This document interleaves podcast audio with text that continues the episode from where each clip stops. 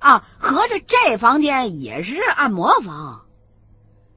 你先不说这床这么高，上下很不方便，单说这这一金属床，这人躺在上头，他能舒服吗？这顾客到这儿来都是享受的，不是来找罪受的呀。而且天花板上那图案也说不过去吧？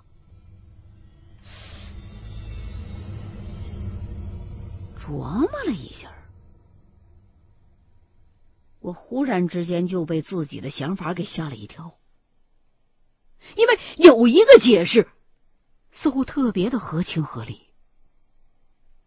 这房间综合起来睡人好像不太可能，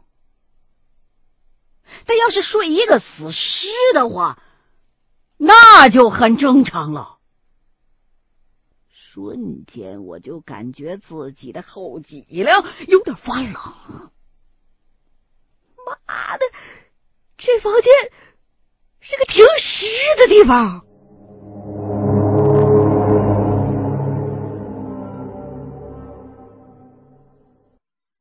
我朝后退了退，离床远了一些，这才把猜测说出来，跟秦一恒探讨。他沉思了片刻，说：“听着有那么点道理，但是他这儿也有一个猜测。联系之前我们对那个巨宅的分析，认为表格是房家某个女人记录的自个儿的经期表，怕怀上什么东西。如果也按照那个思路来推断眼前的天花板上的这张同样的表格的话，这个房间呢？”一定是睡活人的，而且秦恒认为，恐怕他现在也已经找到了表格为什么会记录不同图案的原因了。那些图案是代表着某个女人的胎梦，所以才会结合经期表记录下来。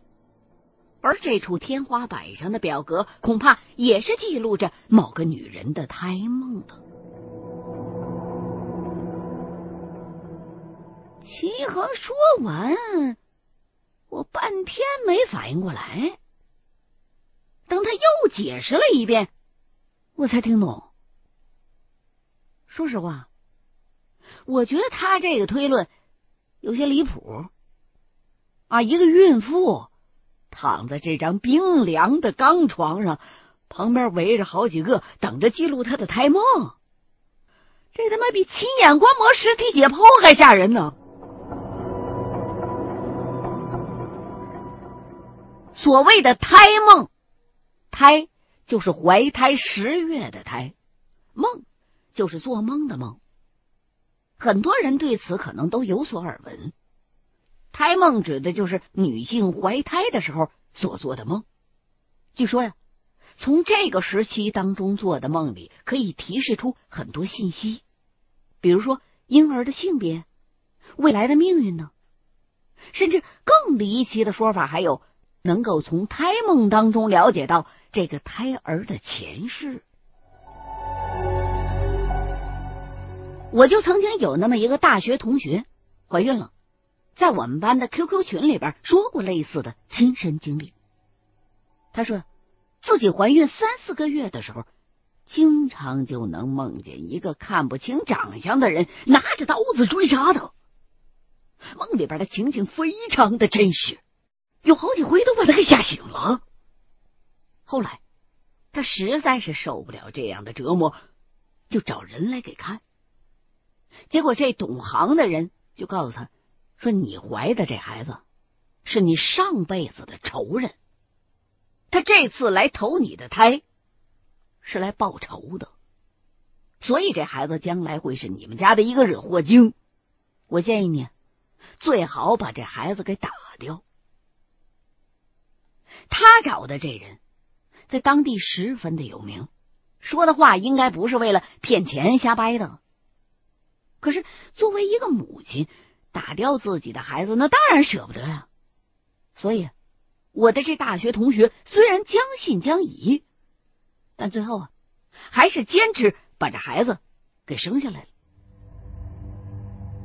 婴儿出生的时候，一切都是风平浪静，也不知道是不是巧合。到了这孩子长到一岁多的时候，有一次，我这同学的丈夫开车带儿子出去。结果这孩子不知道怎么忽然就大哭不止，怎么安抚都没用。最后没辙了，我这同学的丈夫就只好把车先暂停在路边，想看看孩子是不是生了什么疾病了。奇怪的是，这车刚一停下来，小孩就不哭了。可是还没等他重新发动车再上路的时候，后头就跟过来一个酒后驾驶的司机，操作失控撞过来了。这场车祸过后，孩子啥毛病都没有，可是孩子爸爸胳膊和鼻梁都骨折了。这事儿就不免让我这同学联想起了那个奇怪的胎梦，所以在那段时间，那 QQ 群里边就这事儿讨论了很久。如今听秦一恒说事情可能跟胎梦有关系，我就联想了一下我那同学的经历，可还是很费解。看这房间里的架势，做胎梦的那个人做的。还是个连续剧似的吗？另外，那些人记录和研究胎梦，他目的是什么呀？难道那些胎梦真的就像传闻当中说的那样，能够预兆未来？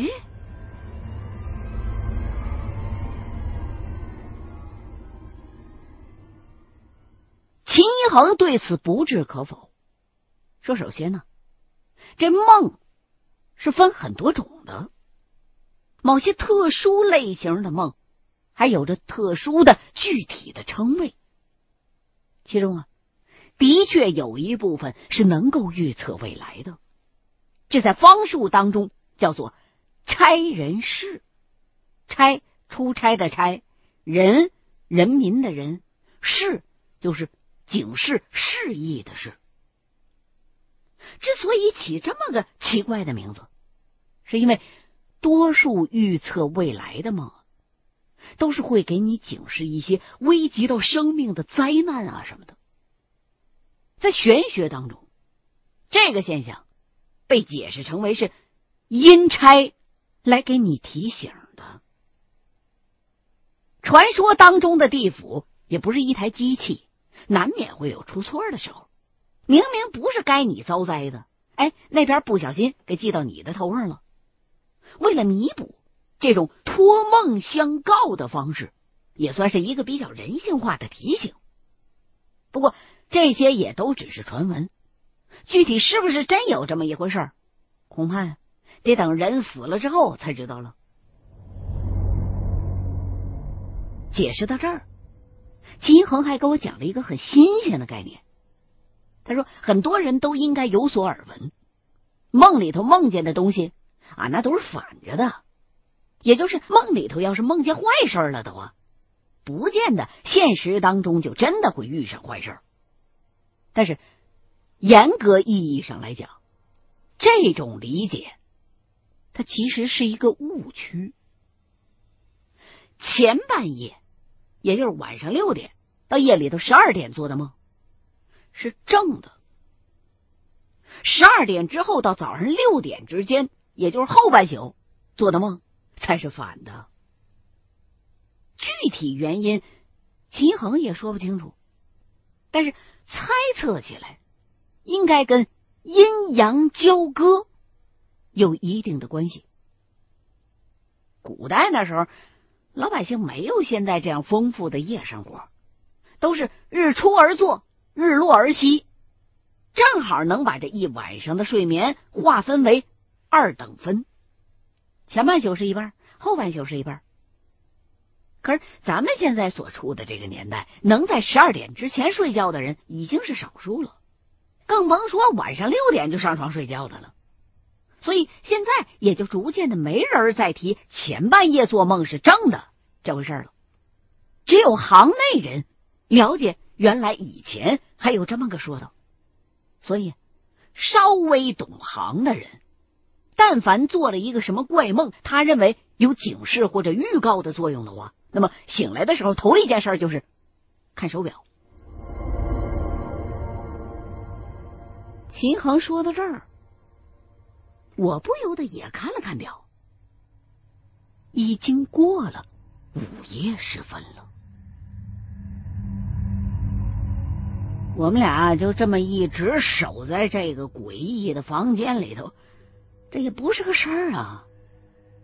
我就跟他商量，要不要先回酒店休息，明天再过来。秦一恒倒是没反对，说这胎梦的具体用途。他现在也没有太保准的推测，现在唯一能做的就只能是摸着石头过河了。说完，就跟着我一块儿走出了房间。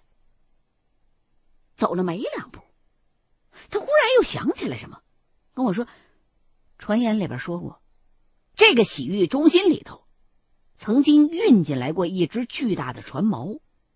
我觉得咱们俩有必要现在就找找看。”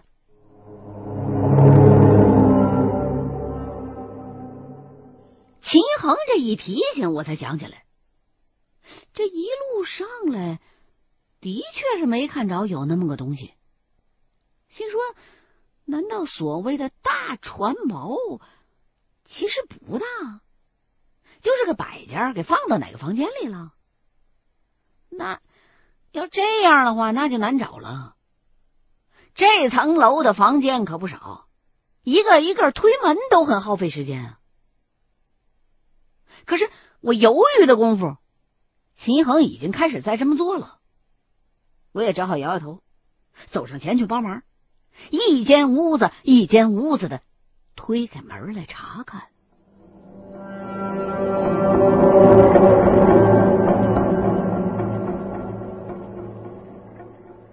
所幸这一层的房间都很小，只要一推开门，里边的情况就一目了然了。看了好几间，除了相同的按摩床，没什么发现。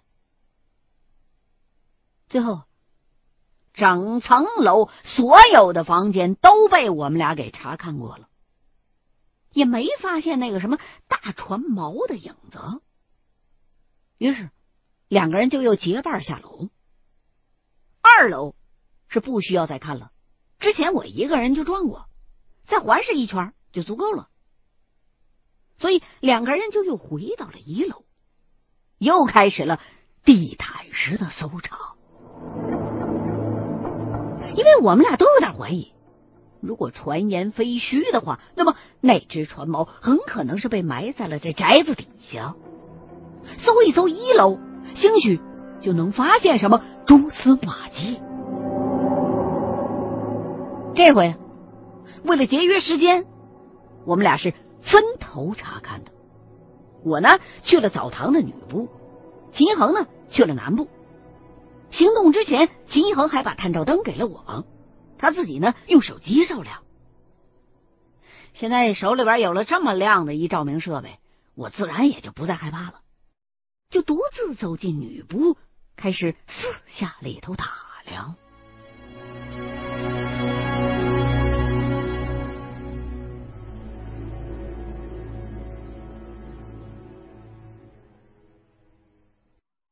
之前虽然来过一回了，但是苦于当时没有照明设备，看的不仔细。这回终于能看清楚女浴室是什么样子的了。可惜是空的。女部的更衣室跟男部那边一样，脚下铺的都是大理石的地砖。我俯下身去。一块一块的仔细的查验着，并没有找出凿挖过的痕迹来。我现在一个人力量有限，也搬不动那些大更衣柜，就只好继续朝浴室里边走。女浴室的结构跟男浴室没有太大的分别，无非就是少了一个泡澡的池子，这样也好，没什么遮挡，更容易观察。我呢，还是像狗一样找了一整圈，还是没有任何的发现。最后，就只剩下更衣室另一边的一个小房间没去了。那个房间，我猜应该是特别特别小，因为估摸着大概就是之前搓澡工们待着的地方，无非也就是摆了几张椅子而已。叹了一口气。我走过去，先用探照灯照。这个房间没有门儿估计也是为了听客人叫搓澡方便，只是挂了一副白色的长长的门脸儿，但是上头已经很脏了。我呢就撩开帘子走进去。光柱的照射之下，能看见屋子里头四处的落灰。果然，屋里头跟我预想的一样，小的可怜，实在是没什么好查验的。我就准备转身出去跟秦一恒会合，刚一转身，我忽然就停住了。虽然明知道自己手里头打着强光，即便不动也隐蔽不了，但我还是本能的屏住了呼吸，因为在门帘的下方，赫然多了一双脚，似乎是有一个人正一动不动的站在帘子的那一面。一开始我还以为是秦一恒跟我搞恶作剧，可定睛再一看，心里边就是一寒，因为这双脚上没穿鞋。我手里边提着的探照灯，这时候灯头是斜冲着向下的。正好照着那方地面，只见这双脚的边上似乎还带着一些水迹，看样子这双脚的主人似乎是刚从水里边走出来的。我的头皮顿时就是一麻，勉强控制着自己，才没软倒在地。我现在跟这双脚就隔着一副门帘儿，但凡对方是个正常的人，是绝对不可能就这么迎着强光一动也不动的。况且，我又想到了秦一恒用水池子想引诱那些污秽现神，这双脚铁定就是脏东西的了。不然怎么会湿漉漉的？这一会儿的功夫，我的那口气已经憋不住了，小心的喘了一口。对方没什么反应，我就轻轻的。放开了呼吸，慌急的在心里头琢磨着，现在该怎么办才好？我特别的担心，自己现在要是一迈步的话，对方会立刻掀开帘子扑过来。可是，如果我不动的话，站在这直接喊秦一恒，恐怕也会导致一样的后果。想了一会儿，我觉得，与其被动的在这等着那东西扑过来，不如先发制人，估算了一下距离，我就准备抬脚直踹过去。对方如果真的是脏东西的话，我就借机一头冲出去；如果是个疯疯癫癫的流浪汉的话，这一脚没准也能解决问题。可是，一切都计划好了，还没等抬脚呢，我就又打消了这个念头。因为眼见的那双脚的背后，竟然又无声无息的多出了一双脚。